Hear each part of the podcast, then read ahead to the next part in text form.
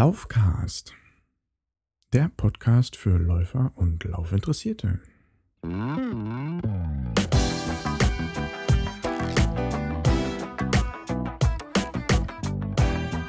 Heute Episode 2, die praktische Durchführung.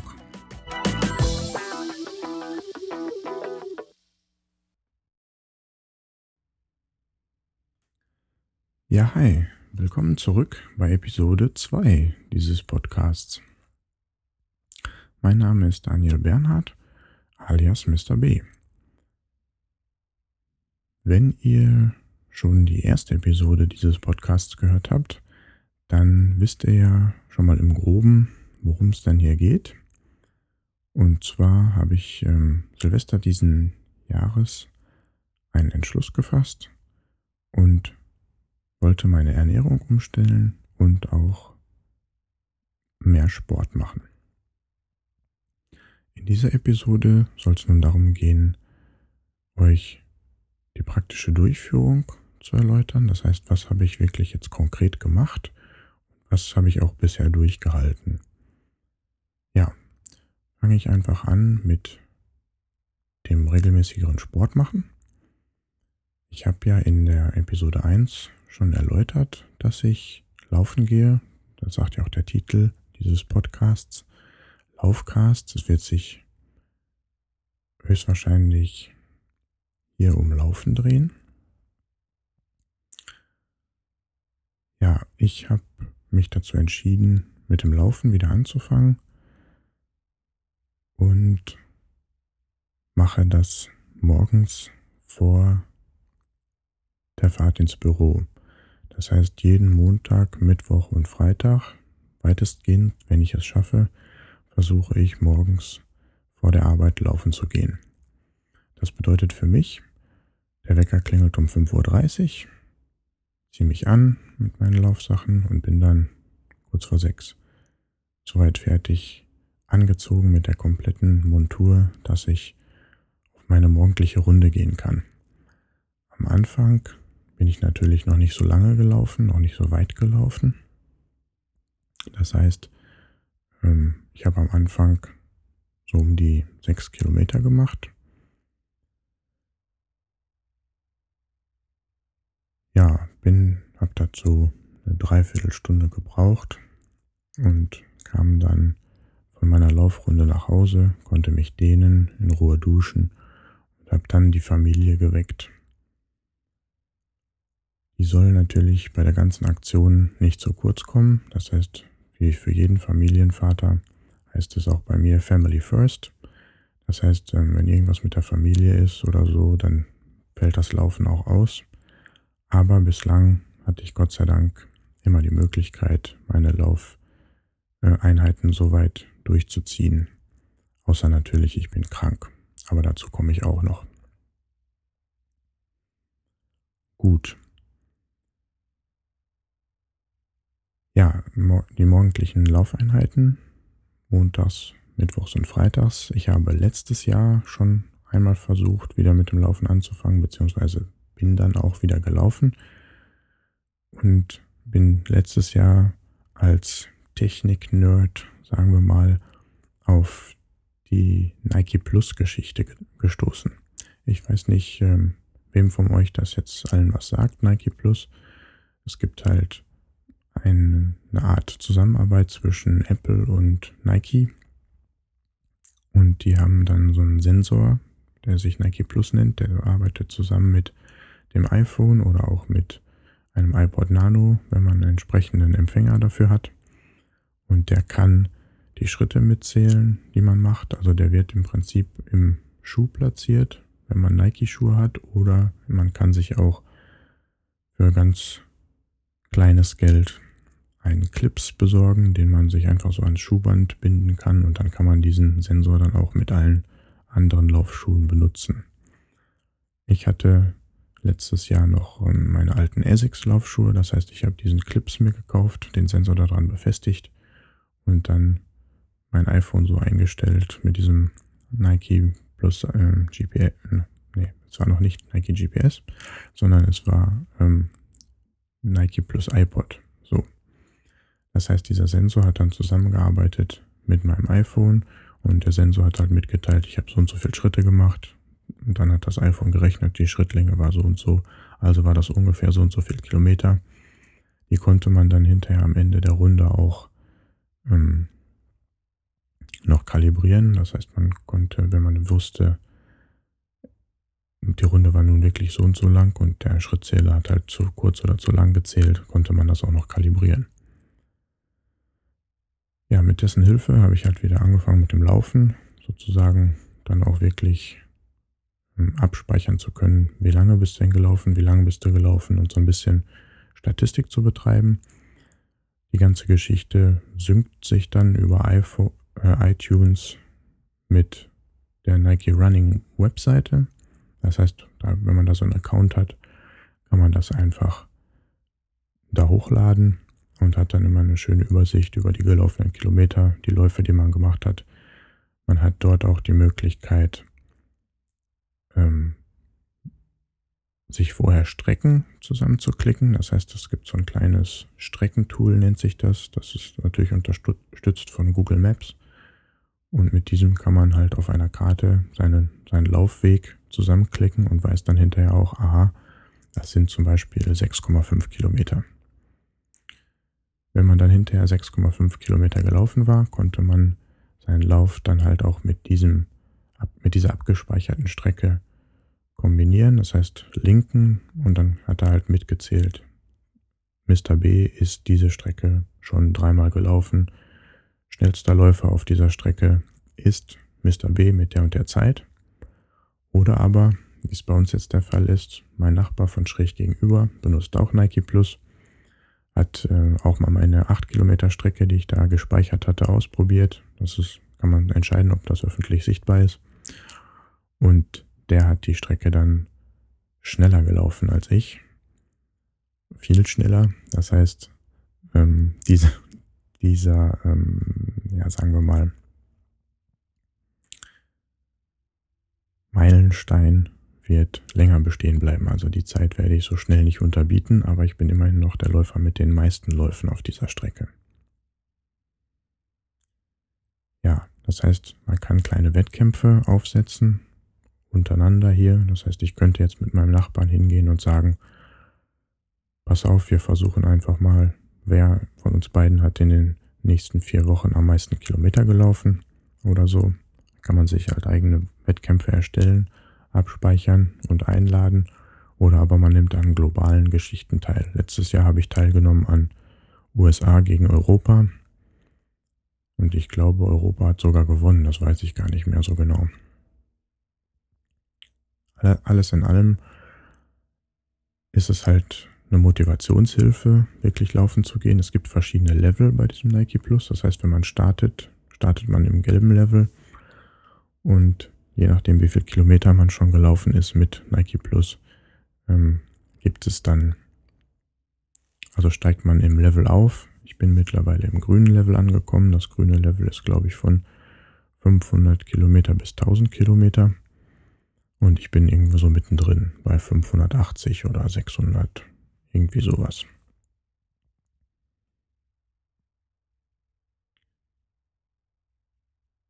Ja, mit dieser Nike Plus Geschichte bin ich halt letztes Jahr wieder gestartet, aber wie es immer so ist, relativ unregelmäßig. Im Sommer bin ich natürlich ganz gerne gelaufen, weil es war ja schönes Wetter. Wenn es dann dazu kam, dass das Wetter nicht so gut war, habe ich mir dann morgens zweimal überlegt, ob ich wirklich aufstehen sollte oder nicht. Und auf Dienstreise habe ich meine Laufsachen auch noch nicht mitgenommen und dementsprechend ist dann öfter mal die Laufeinheit einfach ausgefallen.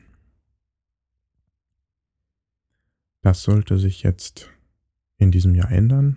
Ich wollte wirklich versuchen, meine Laufeinheiten regelmäßig zu gestalten. Das heißt, wenn ich nicht gerade krank bin, wenn nicht gerade irgendwas mit der Familie ist, mich wirklich ja, in den Hintern zu treten und hinzugehen und wirklich meine Laufeinheiten durchzuziehen.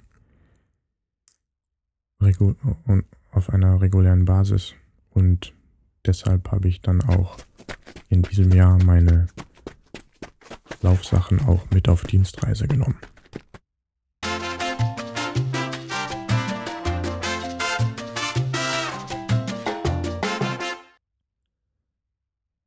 Die erste Dienstreise in diesem Jahr hat mich nach Edinburgh geführt. Ich habe dort an einer Uni unsere Kunden besucht und war für eine Woche dort vor Ort. Das heißt, wie meine guten Vorsätze mir ja dann vorgeschrieben haben, im Prinzip, ähm, nimm deine Laufsachen mit und geh zumindest zwei oder dreimal laufen, damit du mit deinen Laufeinheiten da auch wirklich weitermachen kannst.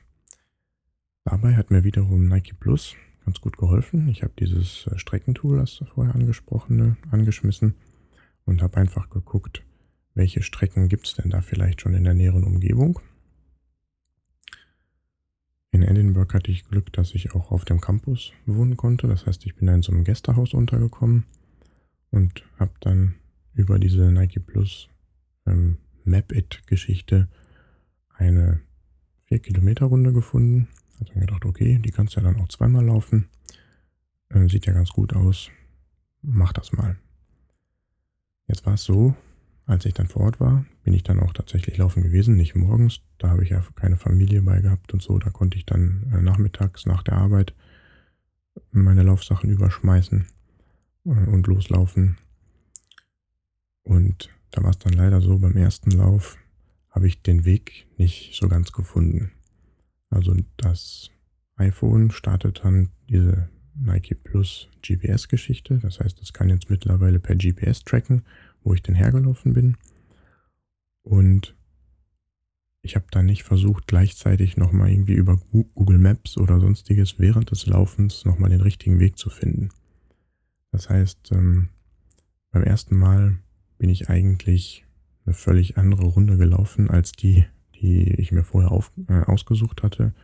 Bin dann aber einfach so lange um den Campus, durch den Campus, kreuz und quer gelaufen, bis ich äh, zumindest meine sechs Kilometer, glaube ich, waren es am Anfang, voll hatte.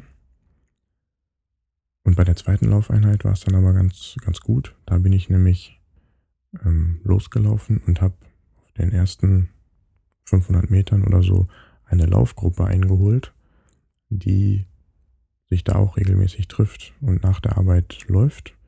Und diese Laufgruppe hat dann quasi diese Runde bei Nike Plus erstellt und wusste natürlich dann genau, wo sie herlaufen musste. Das heißt, ich habe mich einfach dazugesellt und bin mit denen dann die Runde gelaufen. Es war ganz angenehm. Die wussten halt, wo es lang geht. Und ich musste da nicht alleine gucken, finde ich jetzt wirklich die richtige Runde, bin ich richtig abgebogen, wo komme ich hinterher raus.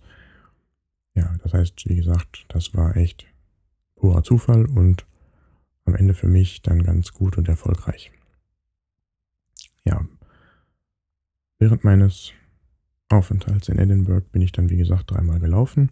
Also als ich dann zurückkam, war ich natürlich sehr stolz auf mich, dass ich auch auf Dienstreise meine Laufeinheiten durchgezogen habe. Ja, die Woche später oder die Woche drauf, das heißt, ich bin freitags abends nach Hause gekommen und samstags nachts sind wir dann in Urlaub gefahren mit der Familie. Wir waren eine Woche in dem Skiurlaub in den österreichischen Alpen. Und auch in den Urlaub habe ich meine Laufsachen mitgenommen. Da wir halt zwei kleine Kinder haben, wusste ich im Vorfeld, ich komme nicht dazu, jetzt eine Woche lang die ganze Zeit oder den ganzen Tag über Snowboard fahren zu gehen, auch wenn wir meine Schwiegermutter mitgenommen haben. Das heißt, ich musste ähm, ja, nicht ich musste, sondern ich, ich wollte schauen, dass ich auch trotzdem dann noch meine Laufeinheiten mache, dass äh, der Sport in der Woche auch nicht zu kurz kommt. Neben langen Spaziergängen im Schnee, Schlittenfahren, Schneeballschlachten und so weiter mit den Mäusen. Aber ich wollte halt trotzdem noch die Laufeinheiten für mich machen. Ja, das hat auch ganz gut geklappt. Ich habe die Sachen mitgenommen, bin dann auch morgens wieder laufen gegangen. Als ich äh, wieder zurückkam, habe ich Brötchen mitgebracht für die gesammelte Mannschaft und dann konnten wir in Ruhe frühstücken. Was ich allerdings nicht bedacht habe, ist, dass Laufen in den Alpen natürlich etwas anderes ist als Laufen zu Hause. Ähm, hier bei uns im Ruhrgebiet ist es halt relativ flach. Es gibt kleinere Anstiege, äh, wo man sich dann so ein bisschen abkämpft, aber das war's. In den Alpen war es halt so, es war schon relativ hügelig. Das heißt, das habe ich am Anfang unterschätzt. Ja, aber habe die Laufeinheiten dann trotzdem durchgezogen und war dann wieder sehr stolz auf mich, als ich zurückkam und konnte sagen, ich habe dann tatsächlich meine Laufeinheiten auch in der Fremde in Anführungsstrichen durchgezogen.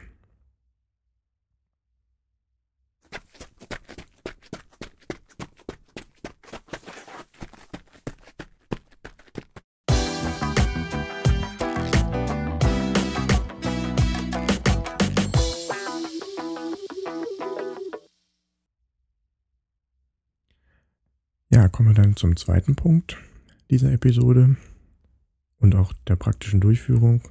Und das ist die Ernährungsumstellung.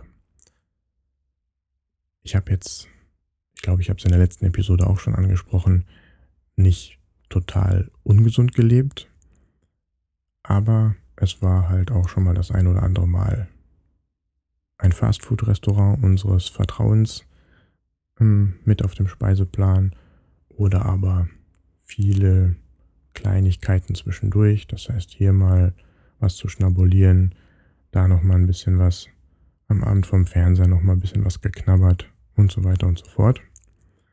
Ja, und das wollte ich einfach rigoros ändern. Ich habe mich dann entschlossen, jetzt in der ersten Zeit, in den ersten Wochen Süßigkeiten komplett zu streichen, das heißt auf Süßigkeiten komplett zu verzichten. Und ja, ansonsten auch gesünder zu essen. Das heißt, ich habe versucht, viel Gemüse zu essen, ich habe versucht, Obst zu essen und dementsprechend halt weniger Fleisch, ab und zu mal ein bisschen Fleisch und auch die Kohlehydrate, also die Sattmacher sowie Kartoffeln, Nudeln und Reis, habe ich am Anfang erstmal sehr stark reduziert. Das heißt, wenn es das als Beilage gab, habe ich so drei, vier Gabeln genommen, maximal, und das war's. Ja. Dann habe ich durch Zufall zusammen mit meiner Frau eine Sendung beim Markt gesehen im WDR. Und die haben im Prinzip eine Reportage gemacht über so Vitaminpräparate und Vitaminzusatzgeschichten äh, per Pille.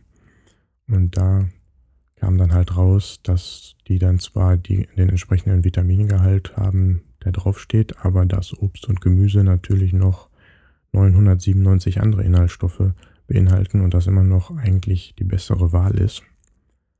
Und da gab es dann eine Devise, wenn man nicht genau weiß, ob man denn jetzt genug gegessen hat und wie viel und so weiter. Da gab es dann halt so eine Daumenregel und die lautete fünf am Tag und so bunt wie ein Regenbogen. Das heißt, man sollte mindestens fünfmal am Tag Obst und Gemüse essen und halt so bunt gemischt wie ein Regenbogen. Ja, gelbe Banane, grüne Kiwi, roter Apfel, blaue Aubergine und so weiter. Ja, auch dieses Konzept gefiel uns ganz gut, sodass ähm, wir dann, oder meine Frau und ich, dementsprechend ein bisschen eingekauft haben. Meine Frau hat auch äh, mitgemacht, dann mehr Gemüse zu essen. Und auch abends vorm Fernseher habe ich dann gar nichts mehr gegessen. Meine Frau hat dann zumindest äh, die Knabbereien weggelassen und hat sich dann zum Beispiel eine Möhre gestiftelt und die mit Frischkäse dann so als Dip gegessen oder sowas. Ja, auch auf Dienstreise habe ich äh, morgens ganz normal da in dem Hotel, in dem Gästezim äh, Gästehaus gefrühstückt. Das Frühstück war gut und reichhaltig, sodass ich mir eigentlich das Tablett vollgepackt habe und die Hälfte davon mir dann für abends aufgespart habe. Und während des Trainings des Kunden vor Ort habe ich dann mittags äh, nicht zusammen mit dem Kunden gegessen. Das heißt, die wollten sowieso dann nochmal ihre E-Mails checken und so weiter und so fort. Wir haben da eh nicht zusammen gegessen. Ich wäre dann sonst alleine essen gegangen.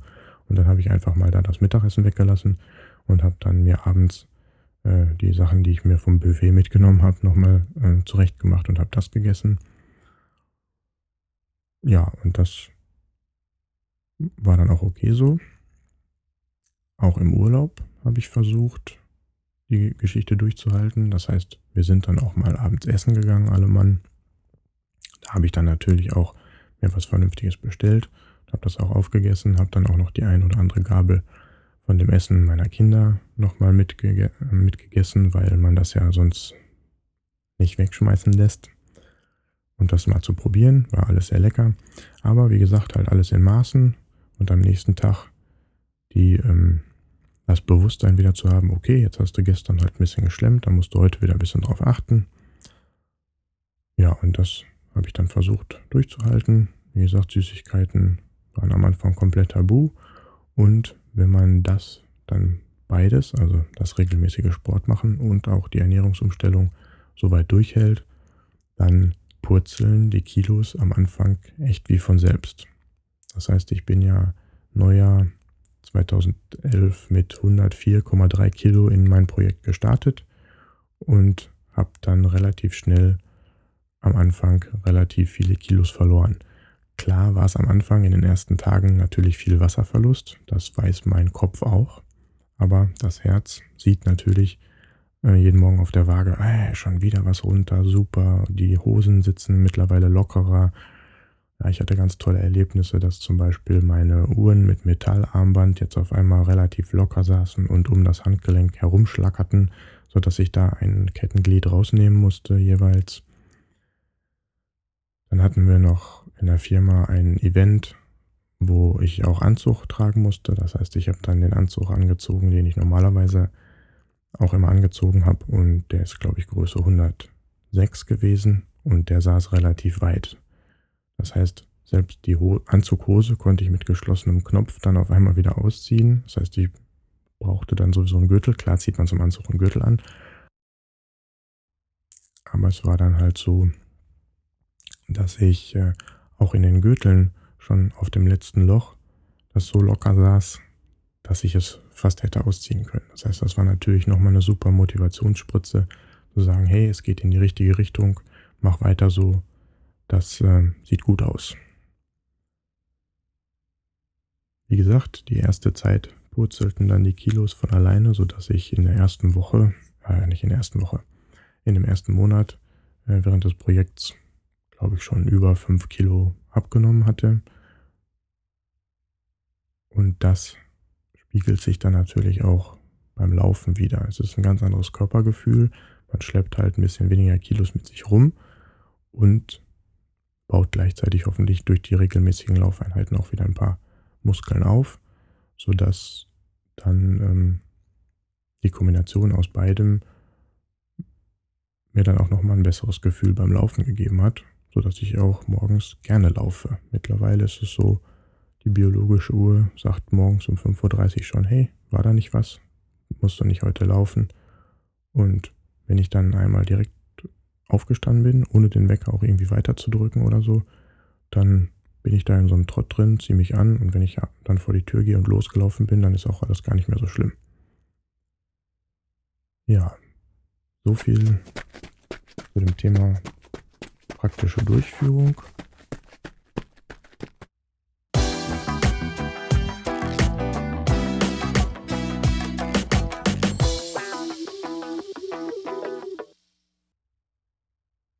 Als Ausblick auf die nächste Episode kann ich dann sagen, werde ich noch mal ein bisschen detaillierter auf mein Projekt eingehen in Form von was hat sich denn jetzt wirklich qualitativ und auch quantitativ verbessert. Das heißt, wie sind denn jetzt meine Laufeinheiten, die Laufzeit, die ich brauche für die Einheiten und auch die Gewichtsgeschichte weitergegangen.